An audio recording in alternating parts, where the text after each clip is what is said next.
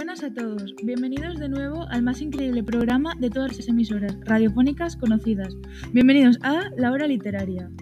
En este programa hablamos sobre literatura universal, nada más y nada menos que 4.000 añazos de obras y autores únicos y extraordinarios de la historia de la humanidad.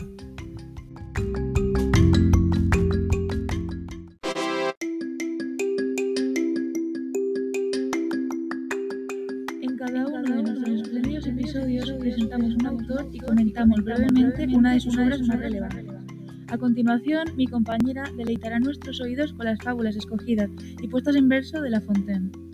Jean de La Fontaine, 1621-1695, publicó sus fábulas durante 25 años. Los 243 poemas desarrollan historias atemporales, protagonizadas por animales que encarnan defectos humanos, que se satirizan vanidad, envidia o maldad. Cada uno se cierra con una moraleja. Sus fuentes principales son la cultura grecolatina, especialmente Esopo, y la tradición oriental de cuento. Numerosas fábulas son meras reescrituras de las originales. El mérito de La Fontaine es actualizarlas. Para ello, emplea un estilo llano y, y entendible, para más gente. Hasta la publicación de sus fábulas, este género se considera menor.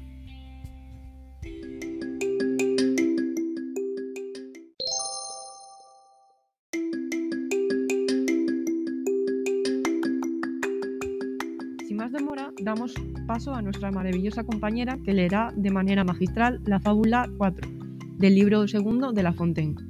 El león y el ratón. De entre las garras de un león valiente salió despavorido, creyéndose perdido un ratón inocente. Mas el rey de los brutos generosos obró con la nobleza propia de la grandeza, la vida concediéndole piadoso, pues sucedió, no obstante, como digo, que al salir de un espeso bosque el león fue preso en redes que dispuso su enemigo. Violo en esto, el ratón agradecido acudió presuroso y comenzó oficioso con sus dientes a roer el retorcido cordel del que la malla fue tejida. Su afán continuado consiguió libertado ver al león y le pagó con la vida, más que el poder, la rabia y la violencia hacen juntos el tiempo y la paciencia.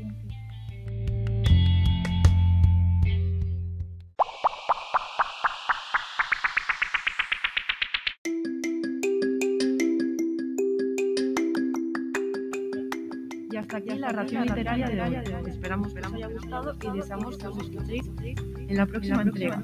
Y recordad, somos unos sodas literarios de la radio, a los que pueden escuchar en nuestro podcast a diario.